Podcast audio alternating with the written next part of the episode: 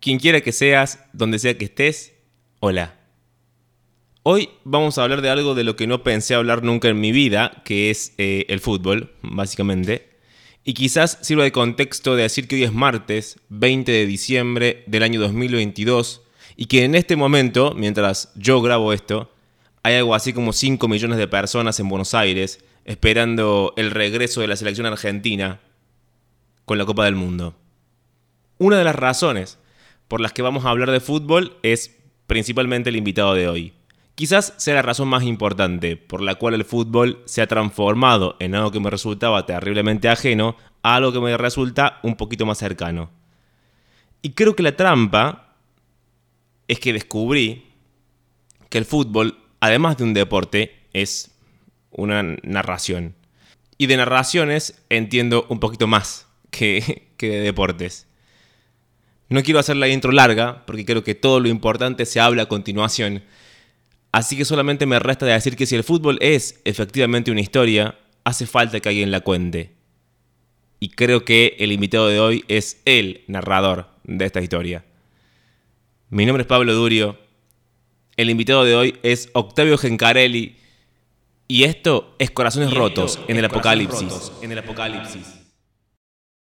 Quiero arrancar con una pregunta de mierda, porque es de esas preguntas abstractas que vos decís, oh, qué paja, ahora qué respondo con esto. Pero quiero saber qué es el fútbol para vos. Em, no sé qué es el fútbol para mí. Sé que es el. Estoy tratando de, de averiguar continuamente qué es el fútbol para la gente. Eh, para mí es un montón de cosas. Eh, un lenguaje, una forma de hacerme amigos, un laburo, eh, una dedicación y además eh, una pasión. Inevitablemente desde que soy chico. Pero lo que sí sé que es muy importante, eh, por lo menos en, en mi historia. Cuando yo era pibito nos mudábamos mucho con mi familia y en ese conocer nuevos amigos, nuevas ciudades, eh, nuevos colegios. Yo esperaba el primer picadito para saber más o menos con el que me iba a llevar bien.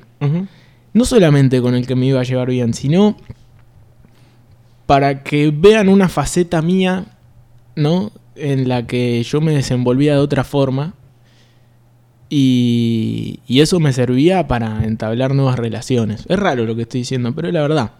Eh, qué sé yo, en el primer picadito, más o menos lo que andábamos bien, eh, ya rápidamente te miraban con otros ojos.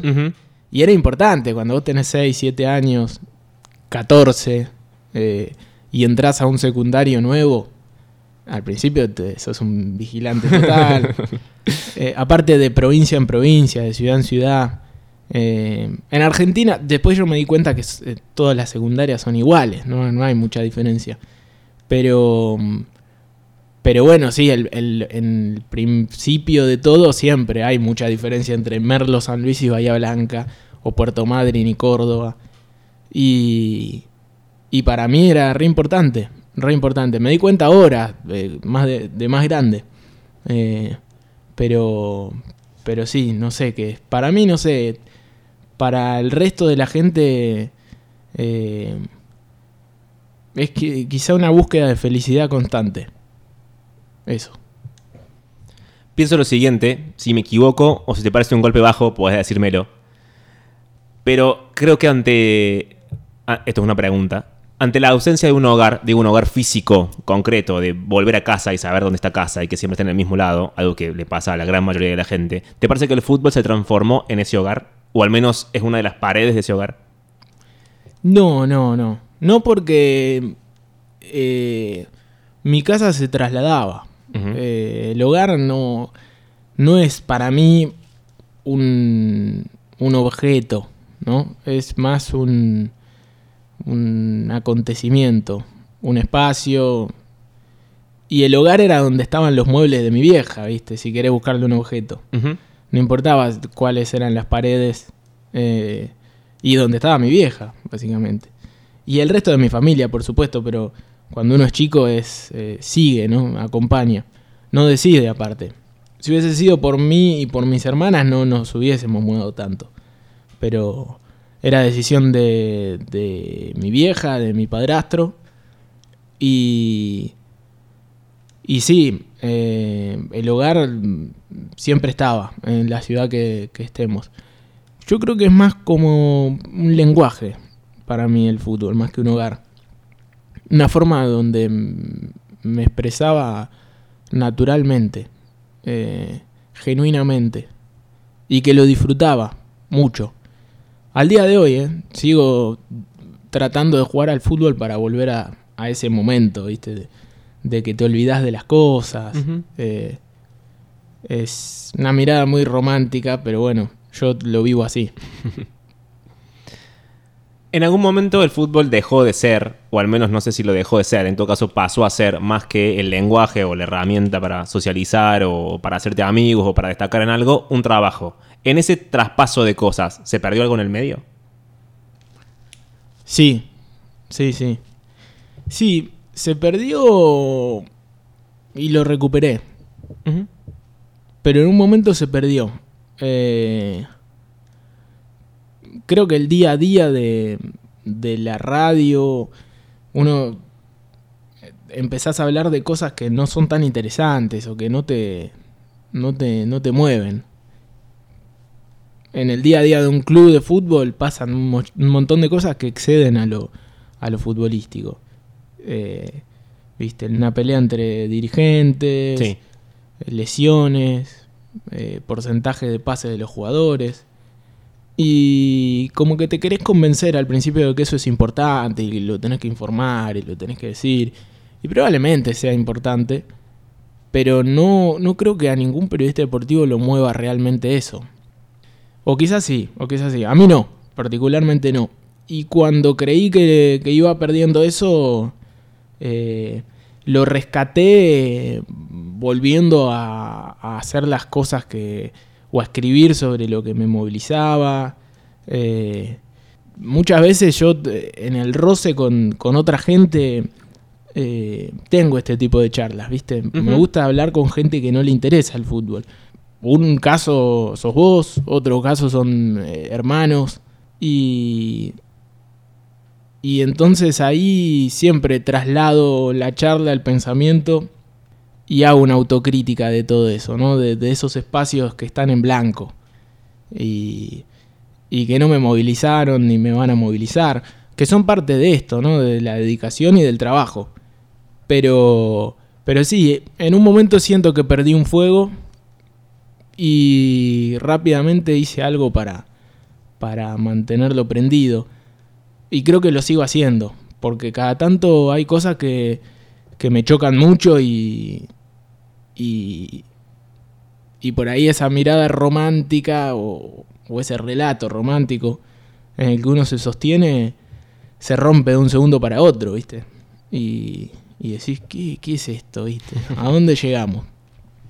Pero, pero vuelvo a eso, vuelvo a, cuando era pibito eh, y y creo que la respuesta la encuentro en el día a día, no sé si en un medio de comunicación, pero sí en lo que le pasa a la gente con el fútbol.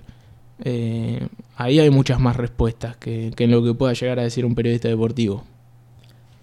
Recién decías que hay cosas que te hacen romper el, el, el relato romántico, digamos, o que hacen eh, apagar el fuego de la profesión. ¿Qué son esas cosas? Y que se muera un tipo en una cancha de fútbol, como uh -huh. el fin de semana pasado, eh, que se haga un mundial en un país que no respeta los, los derechos humanos. Eh, creo que eso, eso, ¿no? Ver, el, ver lo que hay detrás y, y quienes toman decisiones eh, en el mundo del fútbol. Eso es lo que, que, choca. Pero bueno, eh, creo que eso pasa con todas las actividades masivas. El fútbol es un hecho cultural. Dejó de ser solamente un, un deporte. Eh, es un hecho cultural. La música también. Y en la música, si uno revisa hacia adentro, también encuentra cosas que lo desmotivan. Así que nada, es, es una lucha diaria de, de, tratar de salir de ahí, ¿viste? De, de, no quedarse con, con eso. Pero sí, obviamente que ese tipo de noticias son, son una mierda, ¿viste? Qué sé yo, ir a cubrir un mundial a, a, Qatar o, ir a Qatar no, nunca para mí hubiese sido un plan. Pero bueno, creo que también es una oportunidad de, de visibilizar algunas cosas, de aprender otras cosas eh, y de ir sacando conclusiones sobre, sobre ese recorrido. No sé, no, no tengo una mirada lineal histórica de, de, del fútbol. La voy transitando como puedo. Y va variando, va cambiando. Pero bueno, volviendo a, a, a la pregunta, creo que es eso. El contacto con, con la gansada total, con los dirigentes que no están a la altura, con eh, la violencia. Eh, qué sé yo. Me pasa también con la política. ¿Viste? Me politizo una semana y después eh, quieren matar al vicepresidente, a la vicepresidenta y digo, la puta madre, ¿qué, qué, cómo puede ser? Uh -huh. eh, y bajo 10.000 decibeles. Eso. ¿Te parece que al periodismo deportivo se le murió un poquito el corazón? Por las razones que sean, la precarización de los medios, la, no sé, la falta de talento, la falta de buscar horizontes nuevos, por la razón que sea. A los medios en general. Bien. Eh, no sé qué charla escuché el otro día, pero hablaban de eso, de, de cuánta preparación había, por ejemplo, en la radio hace 20, 30 años, quizá más. Cuántos guionistas estaban detrás de un programa de radio, cuánta producción, para cuatro horas ¿no? de programa. Uh -huh. Y creo que pasa eh, en todo. Yo me crié escuchando relatos radiales de periodistas que realmente se preparaban mucho para, para contar un partido de fútbol. Y para mí eso era un hecho artístico, si se quiere. Porque no era solamente contar e informar el partido, sino era entretenerte dos horas contando capaz que un partido que era una cagada. y, y sí, creo que cada vez hay menos preparación, ¿no? Se llega y, y se estanca el periodista. Muchas veces es la comodidad y muchas veces es la incomodidad de no poder quejarte, de no poder dedicarle más tiempo a las cosas, porque justamente esto, la precarización, y bueno, los pocos incentivos muchas veces que hay cuando uno llega. Se da cuenta que luchó un montón, se rompió el culo un montón de tiempo para llegar a donde llegó, y cuando llegó, dice... ¿Era esto? Sí, che, pero no, no estaba tan bueno, claro. ¿viste? Pero bueno, ese es el fuego que hay que mantener, me parece, que es eh, creo que pasa en todos los órdenes eh, laborales y profesionales. Pero sí, sí, hago esa mirada de, deshumanizante en los medios en general, para hablar de cualquier tema. Hasta de la, de la política también, ¿no? es deshumanizante. Hablan de, de, de, de, la gente como si fuesen figuritas del mundial, uh -huh. o, o, como si fuesen eh, personajes de película, ¿viste? que los podés matar y, y revivir las veces que quieras. Y son personas. Y son personas. Creo que con el fútbol pasa algo parecido. Obviamente, es mucho menos eh, importante en, en, ese ámbito. Pero, pero sí, los periodistas eh, deshumanizan completamente a, al fútbol, a la profesión y en general. ¿En qué momento aparece la radio en tu vida? no como persona que la hace, sino como persona que la escucha, digamos.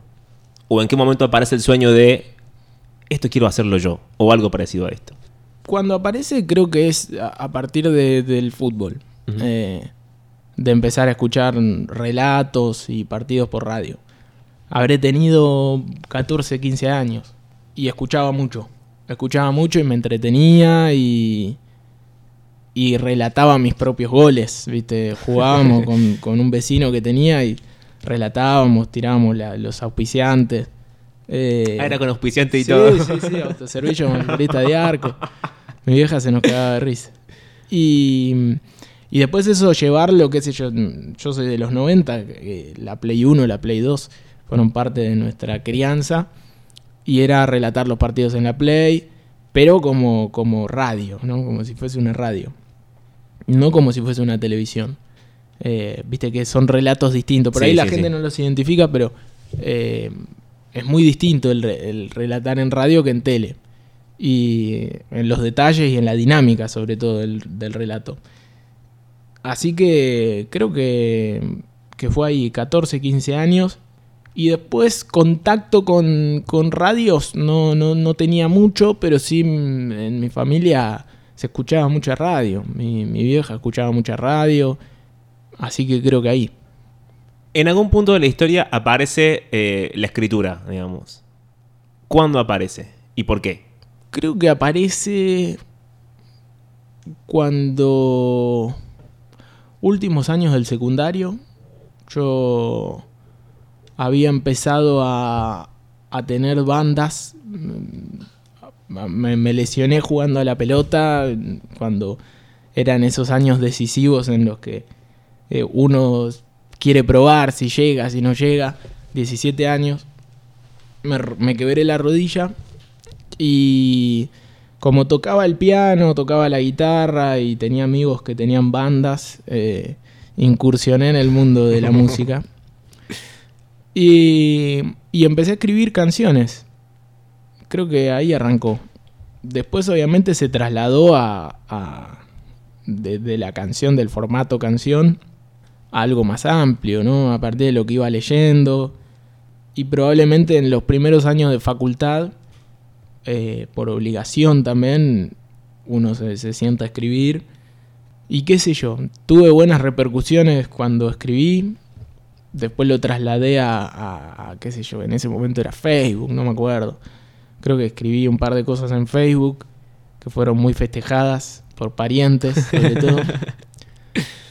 Y a partir de ahí eh, dije, bueno, lo voy a hacer, lo voy a hacer. Y es un, eh, re importante para mí escribir.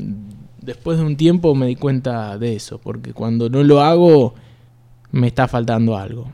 De, atravesé una pérdida hace antes de ayer y, y hasta que no me senté a escribir no me cayó la ficha. De eso me di cuenta. Trabajas básicamente de administrar el lenguaje, digamos, de usar palabras, sea para YouTube, sea para la radio, sea para escribir, sea para lo que sea. ¿Alguna vez pensás el lenguaje hacia adentro?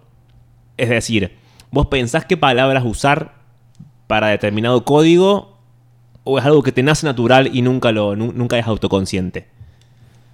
No sé, yo creo que, que trato de, de inspirarme y la inspiración muchas veces llega no solamente a través del lenguaje.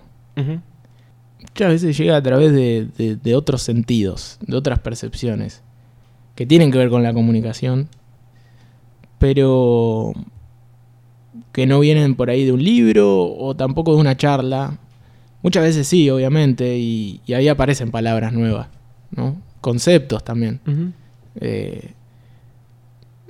obviamente me pasa, me pasa que eso, ¿no? Que, que, por ahí escucho a alguien hablar y, digo, bueno, me, gustaría trasladar este concepto a, a, a, otro lugar y lo, lo, resignifico, pero muchas veces puede llegar a ser hasta una canción, eh, una película, un archivo, y, de ahí salen cosas nuevas, pero no, no, no, no sé si hago ese revisionismo hacia adentro. No, no, no me busco mucho a mí, sino que, de hecho, a veces peco de ser repetitivo y me da bronca, porque, eh, viste, querés hacer algo nuevo, algo nuevo, algo nuevo. Entonces trato de, salir a buscarlo en, en, en otras personas, básicamente. ¿Y por qué no buscas en vos? porque creo que la forma de buscar eh, es haciendo, haciendo lo que hago. O sea, creo que saco. Eh, y, trato de, mantenerme en ese lugar de, autenticidad. Me parece súper importante y lo valoran mucho. Que eso también está bueno. Cuando alguien te valora eso.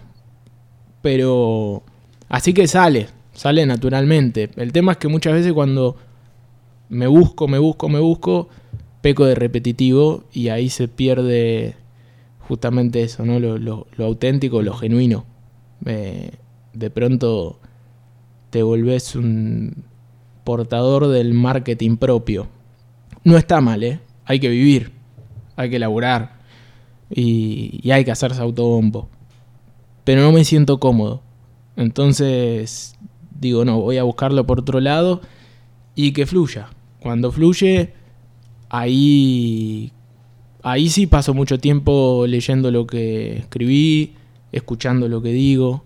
eh, pero bueno, es un proceso de creativo y no es en estos momentos en, en los que yo estoy tranqui y no me, no me pongo a escuchar eh, la columna que hago o el programa que hago porque eh, aparte me estoy buscando continuamente los errores que tampoco está mal, ¿no? Pero eh, escucharse.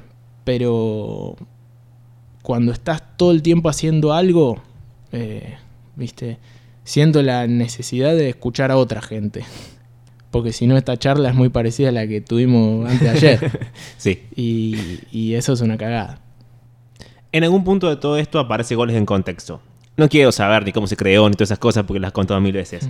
Pero hay algo que sí me obsesiona que es si vos tenés idea de cómo, porque a lo mejor me decís no, es una cosa natural, es una cosa que no pienso, pero a lo mejor sí, de cómo construiste la, la curaduría de goles en contexto, digamos, de cómo afinaste el ojo para saber este gol sí, este gol no, a este le pongo este- esta cosa como social, política, económica, a este no, digamos, cómo se construye hacia adentro. O te sentás y decís, hago este gol porque me gusta y me chupo un huevo.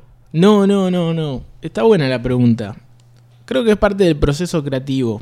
Y repito la palabra inspiración porque si realmente no tengo algo para decir, no lo voy a hacer el gol. No lo hago a pedido. Trato de no, de no laburarlo de esa manera. Y con la cantidad de pedidos que te llegan, Aparte, Octavio. aparte, sería insoportable. Y aparte porque eso, porque si, si empezara a, a sacar, no sé, un video por semana, me vería obligado a hacerlo. Y trato de que no sea nunca una obligación ese producto. Eh, mal llamado producto, pero bueno, termina siéndolo. Así que nada, puede surgir de muchas formas. Realmente. Eh, vuelvo a lo anterior. Eh, escuché un relato que me gustó mucho y a partir de ahí dije, bueno, esto me hizo pensar. Por ejemplo, te voy a poner un ejemplo para no, no ser repetitivo, justamente.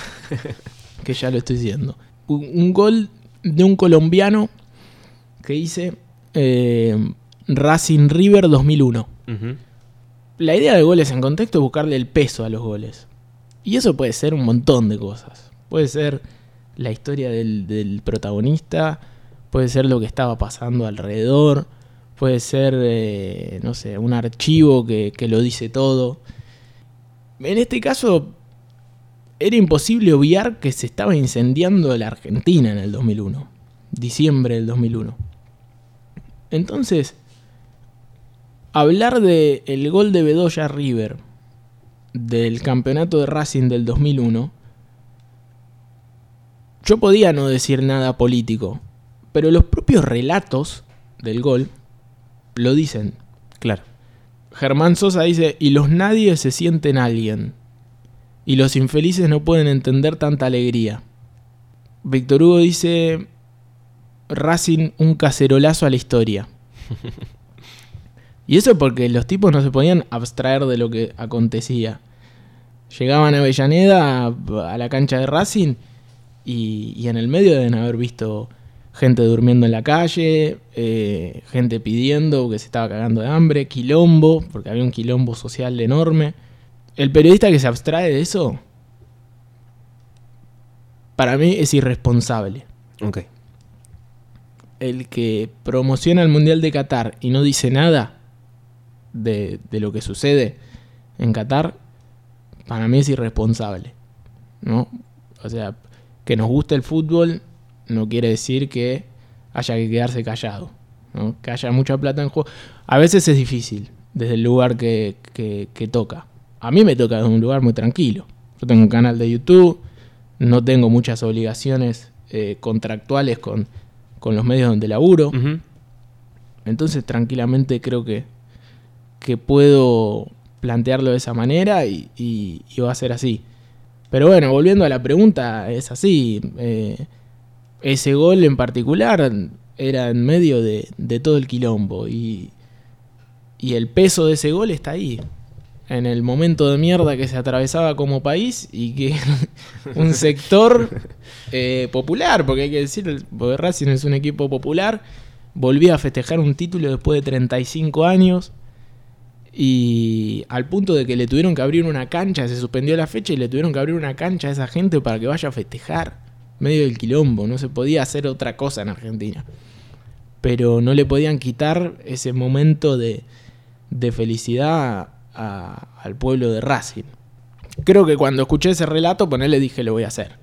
Y después es construir un, un marco. Eh, y ahí es importante la música, eh, la edición, eh, qué sé yo.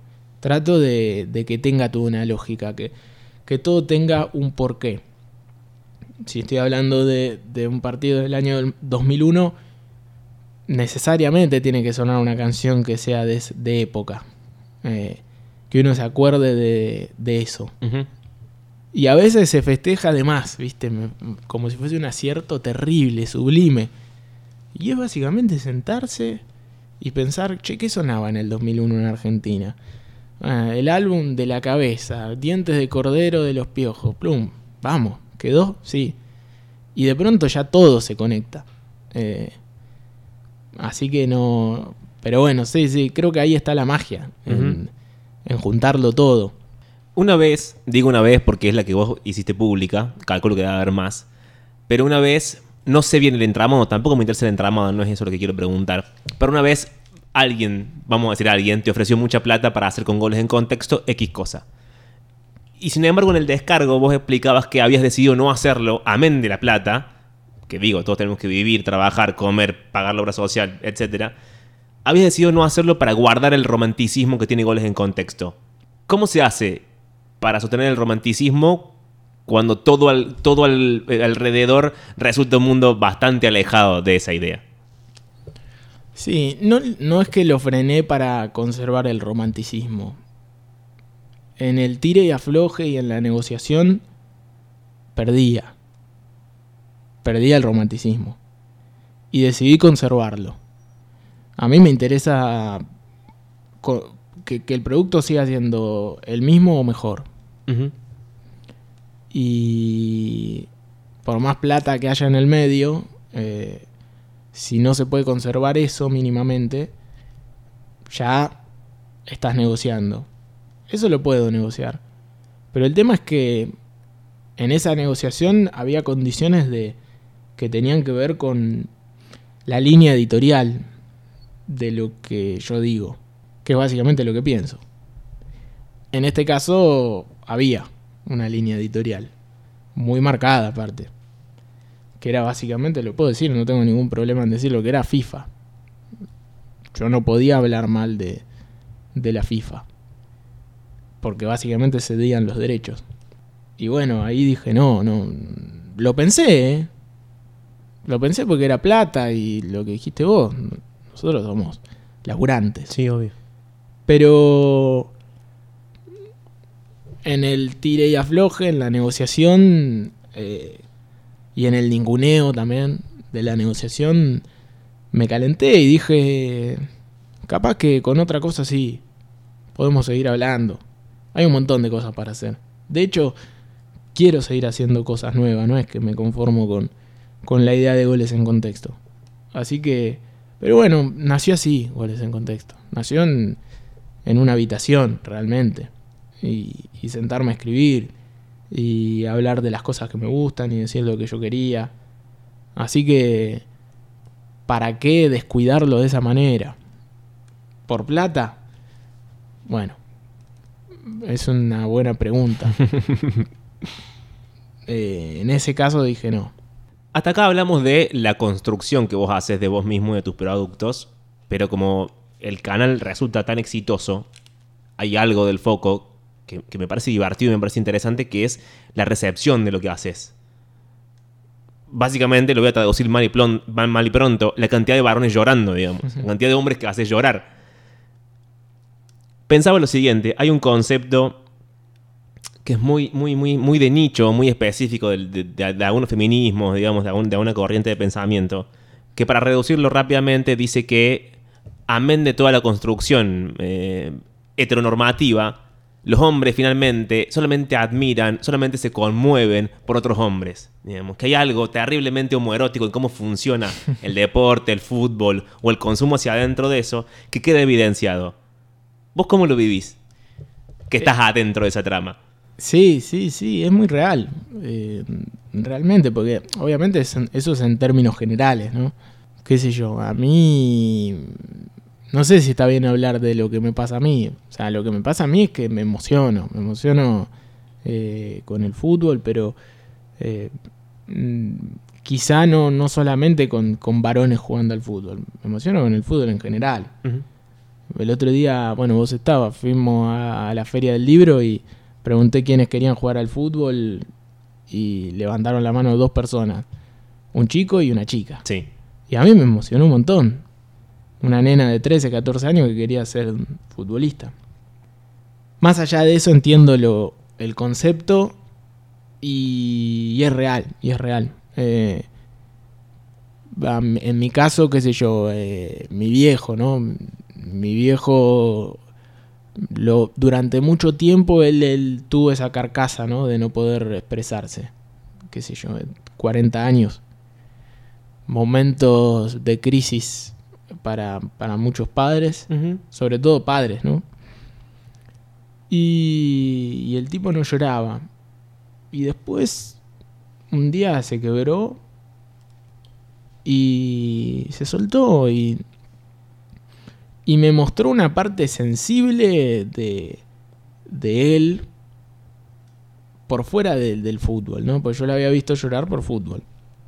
Para mí fue re importante porque, claro, a mí también me, me sacó de ese lugar, ¿no? De, en- de sentirte eh, varón y no, no poder decir las cosas o no poder llorar por, por todas esas esos mandatos culturales.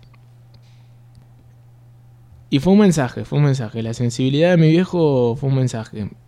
Tengo una familia y una madre muy sensible y me lo trasladó. Entonces, para mí es un factor importante en lo que yo hago, profundizar y sensibilizarme con lo que hago.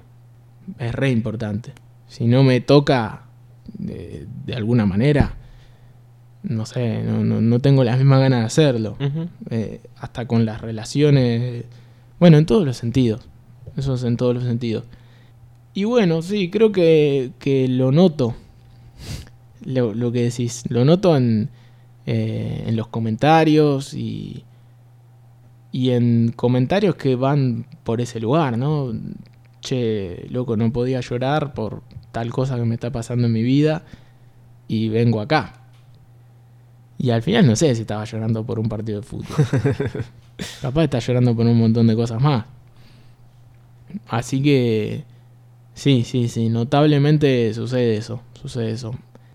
Da la sensación. Acá voy a hacerme el boludo, hacer cuenta que no te conozco. Da la sensación de que vos lo que construís, eh, cómo lo contás, desde qué lugar lo contás, cómo elegís decir las cosas, cómo no, elegís no decirlas. Es algo construido como desde el cuerpo, desde, desde las entrañas, desde el corazón, desde la parte del cuerpo que vos quieras.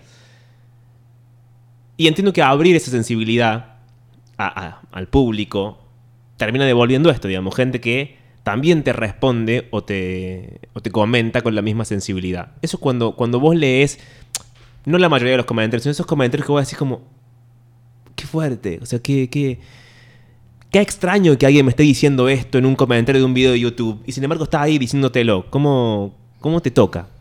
Y la verdad que hay días que re bien y hay días que re mal. ¿Qué te diga? Es como, como, creo que es como todo. Pero al principio mucha ansiedad porque sobre todo los primeros comentarios, ¿viste? Yo estaba, no es que no esperaba que suceda lo que sucedió. Uno cuando encara un proyecto quiere que le vaya bien. Lo que me sucedía es que pensaba que iba a conectar con gente muy parecida a mí. Varones heterosexuales. Que... Y después el, el futboleros. Con todos esos mandatos que vos sí, sí, sí. bien contabas.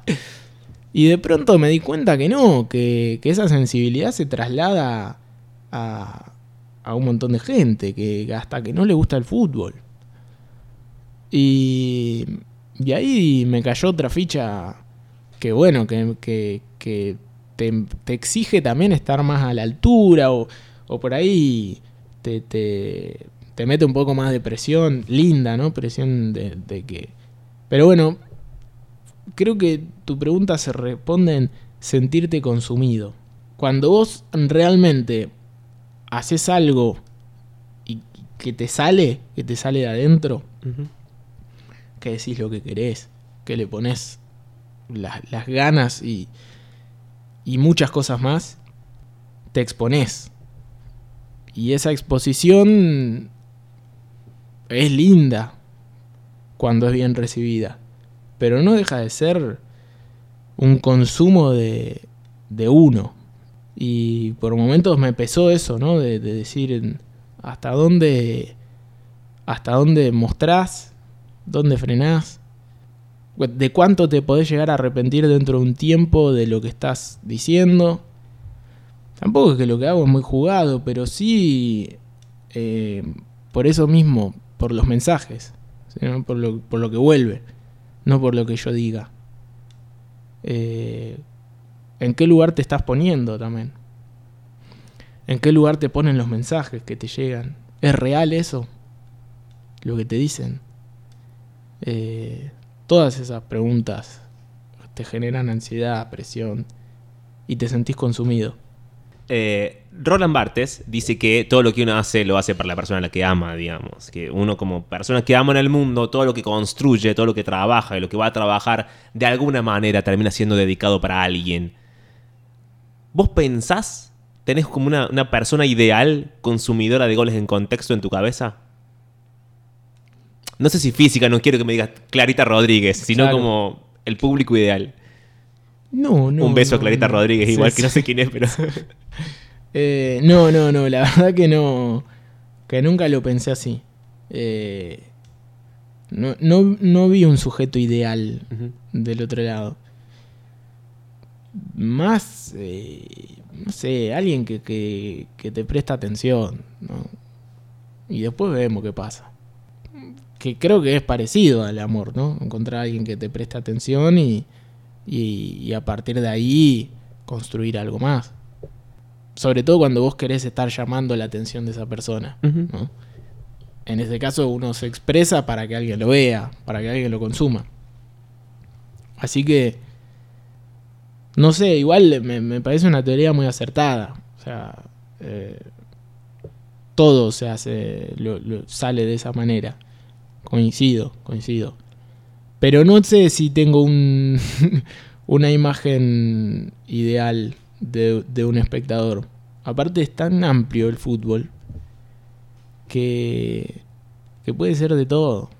Puede ser de todo. Y sí, vuelvo a, a contestar lo que te dije hace un rato. Pensaba en alguien parecido a mí, que lo sienta de esa manera. Y después me di cuenta que no. Que son pocos los que son parecidos a mí, quizá, de los que consumen mi producto. Es más, hay muchos que, que, les choca. Y son parecidos a mí. Son mucho más parecidos a mí que otros a los que lo disfrutan y lo, y lo dejan estar. Y, lo, y lo transitan de otra manera y se fanatizan y lo vuelven a ver. Eh, Los que son parecidos a mí muchas veces como, bueno, eh, ¿viste? ¿Qué es esta romantización total? De, del- Es un ratito, Ok. es un rescate. Viste que hay como una diferencia violenta, una línea que divide la, la vida, que es ah, entre aquellas cosas que son útiles para algo y aquellas cosas que son sencillamente un despropósito. Alguna vez dijiste a cuento de otra cosa, pero lo voy a sacar de contexto un segundo. Que el fútbol finalmente será lo que será, pero no le cambia la vida efectivamente a nadie, digamos. Entonces podríamos poner el fútbol dentro de la lista de las cosas inútiles. En esa lista de cosas inútiles, ¿vos pones el amor también? ¿O te resulta que el amor tiene una función pragmática en la vida? No, no, no. Y si dije eso, igual no sé si lo pienso. Hay tantas cosas que decís. Eh, yo creo que el fútbol no cambia. No cambia nada. Y a la vez cambia todo. Eso es lo que pasa. O sea, si uno está buscando en el fútbol una contraprestación productiva, económica, como hincha, ¿no? Como, como, como persona que consume el fútbol desde el lugar que te toca. Porque algún dirigente va a decir, sí, gano guita, futbolista también. Pero el resto, la periferia. Eh, realmente, si ganamos el, el, el mundial y toco madera, ¿qué cambia? Ese día. No cambia nada.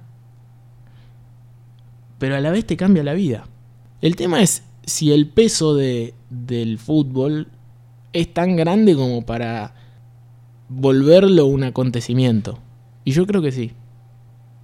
Se vuelve un acontecimiento. Así que si dije que el fútbol no cambiaba la vida, me equivoqué. Te cambia la vida. Pasa que que hay veces que si no te gusta, si no te apasiona, o si te falta empatía, es muy sencillo buscarle los peros. Pero, ¿qué? ¿Cómo, ¿Cómo puede ser tan importante si Platense se fue al descenso? Si no tenés para comer. Eh, ¿Cómo puede ser tan importante que eh, Argentina gane el mundial si vamos a llegar al 100% de inflación. Lo es, lo termina siendo. Lo ves en, el acontecimiento y, y, ahí está la respuesta. Y el amor es un acontecimiento. Así que también, eh, el más importante de todos, de hecho. Así que también te, te cambia la vida. Creo que es, es la vida. Si uno le tiene que buscar una respuesta, no el fútbol, ¿no? El amor. el amor, el amor. El amor. ¿Te parece que el fin último de la vida es amar? O el único, capaz. Yo creo que el único. Alguien que nació y no conoció el amor, no sé para qué nació. No, no, no, no, el único, el único. Si no, no... Aparte es un motor, viste, para, para para el entusiasmo de vivir. Realmente sí. Y aparte, saliendo de la idea del amor romántico, muy importante, obviamente. Sino el, el, amor de, de, de, todo. Por las cosas, por, por la gente, por los que te rodean. Sin eso, no sé, no sé con, con qué compararlo. Pero pero es lo más importante, al fin y al cabo es lo más importante, es por lo que se genera todo, hasta los conflictos. Es el motor de, las cosas buenas y de las cosas malas.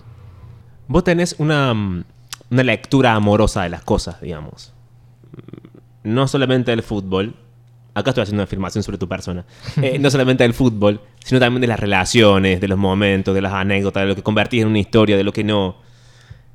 Y para mí algo muy lindo lo que haces, que te lo he dicho otras veces, que es que sos como una especie de, coleccionista de momentos de, realidad cotidiana, digamos. Ahí cuando, cuando la realidad hace como ese quiebre raro entre lo posible y lo imposible. ¿Vos te considerás un coleccionista de esos momentos? Cuando me concentro en serlo, sí. Y es cuando me pongo a escribir. Y ahí sale va, que, concentro en serlo. No, no, no, sé si quiero serlo, sino que me pongo a escribir y muchas veces termino haciéndolo.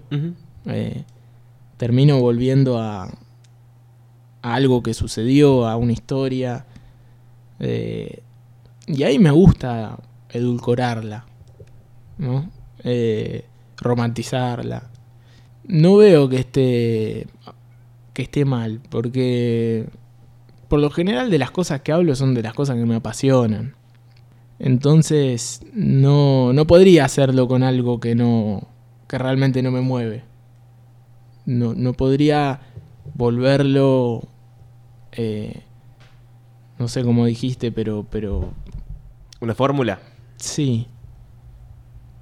Un retrato cotidiano de una familia rusa, capaz que no la no no no vivo de esa manera, no la entiendo y, no, no estoy no soy lo suficientemente empático y, e intelectual como pa- para poder describirlo.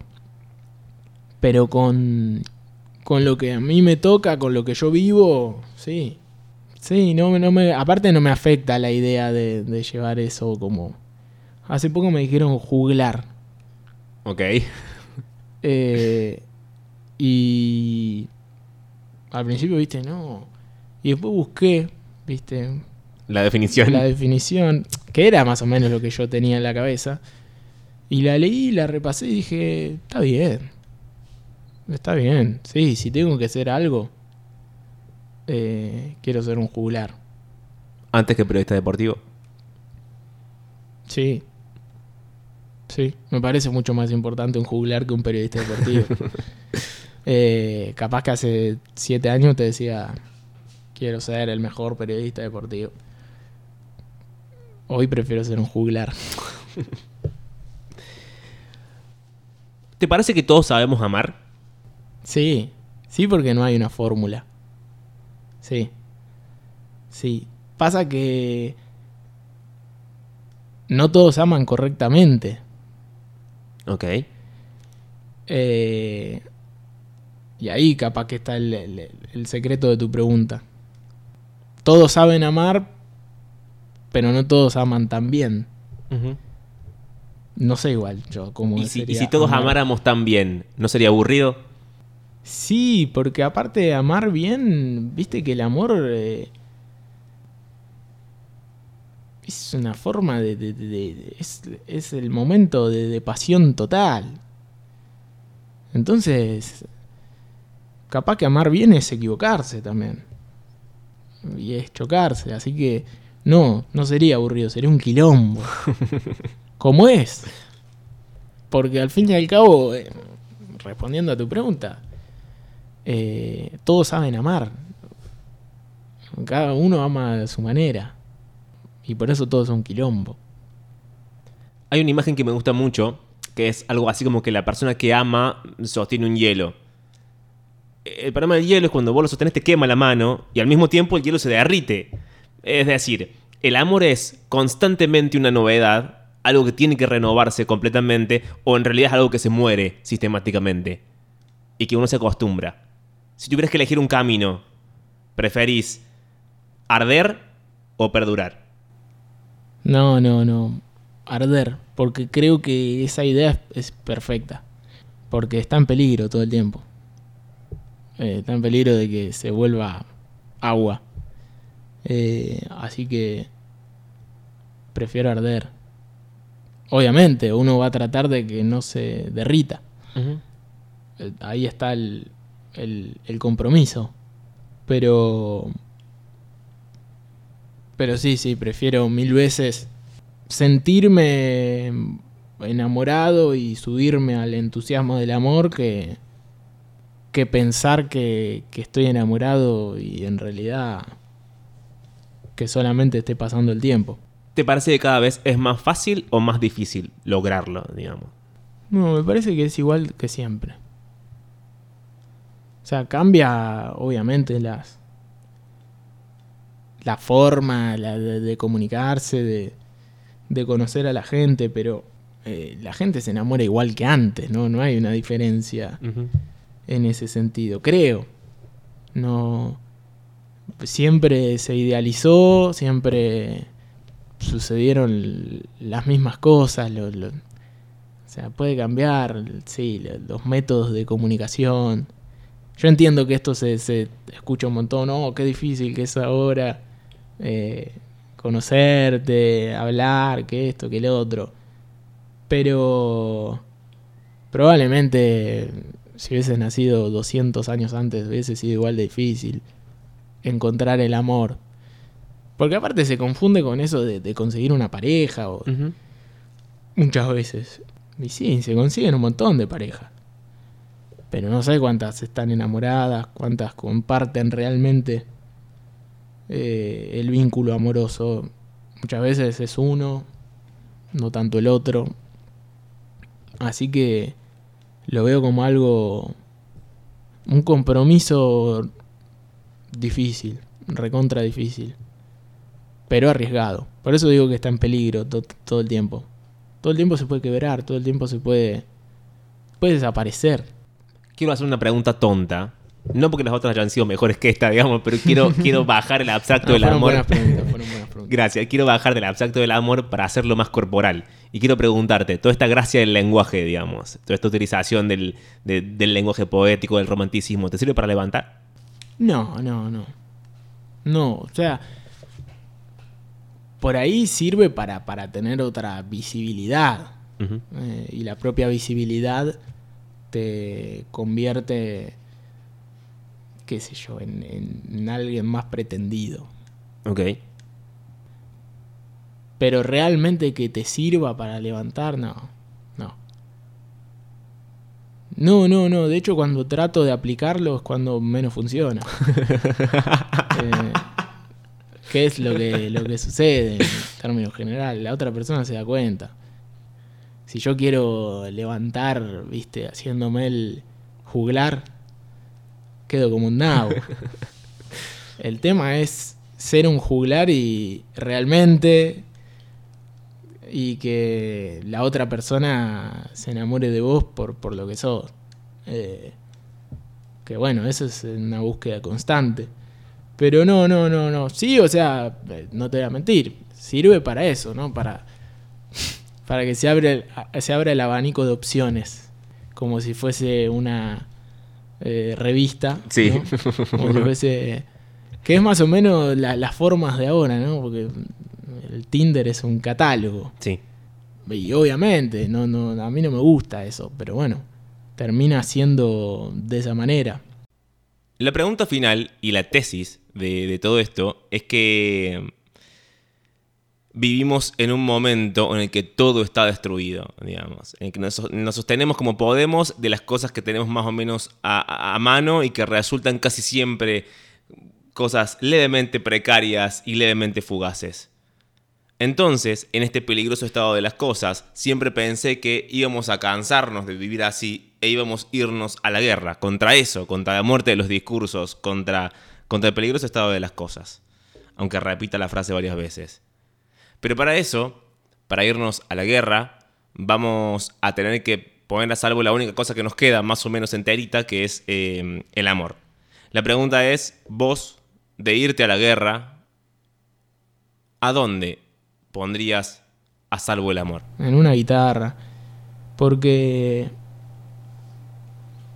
ahí realmente tocando la guitarra estuve enamorado, bailé, eh, estuve triste. Ahí pasa, descargas, ¿viste? No soy muy de, los objetos. Pero los instrumentos me los, me los llevo. Sea la ciudad que sea, la casa que sea. Ahí sí me cuesta deshacerme. Así que probablemente sea sea ahí. Eh, podría haberte dicho una pelota también, porque cuando era pibe, primero que éramos muy pobres y, y mi vieja una vez me regaló una pelota, una roteiro que, viste, que no la quería patear, la pateaba en medias de hecho, para no, no hacerle detalles y en, con, e, en ese objeto también soñás, soñás la vida. Eh, así que esas tres cosas. O un piano, o una guitarra, o una pelota. Para no caer en, en una persona, ¿no? que, la, que el otro se lo encuentre, el que queda vivo, y que lo llene. Ok. Gracias por venir a charlar conmigo. A vos. Si llegaste hasta acá, gracias por haberlo escuchado completo. Puedes compartirlo, puedes escribirme, puedes arrobarme eh, y contarme qué te pareció en cualquiera de mis redes sociales. Y si no, puedes mandarme un mail. Esto es mm, levemente antiguo, pero me parece divertido solamente decirlo. A Pablo y, y de Ignacio, pablo y durio gmail.com. Gracias de nuevo por haber escuchado todo esto y nos encontramos la próxima.